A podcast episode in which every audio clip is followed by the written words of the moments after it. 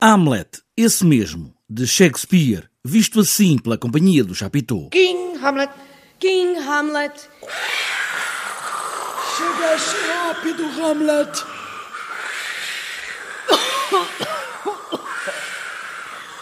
Desculpa. Podem abaixar o vento. Eu estou constipado. É uma criação coletiva dos quatro atores em palco e dos três diretores, José Carlos Garcia, Tiago Viegas e Cláudia Nóvoa, que fala neste espetáculo que tem o som e as palavras da peça original, mas onde tudo se passa não no reino da Dinamarca, mas sim numa grande empresa, agora uma multinacional. E onde o que se passa dentro desta empresa, que é quase um mundo, pode ser de alguma maneira equiparado ao que se passava naquele reino.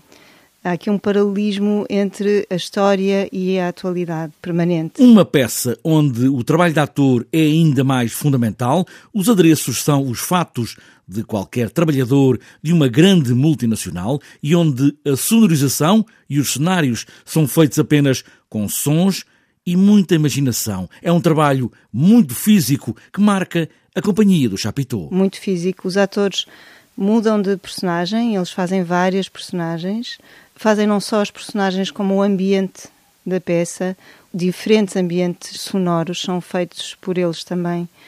Portanto, é quase um filme né, em que toda essa rede é feita pelos atores também e, e eles multiplicam-se em vários personagens e o Hamlet também são os quatro. Sente-se bem, menino Hamlet. Ótimo!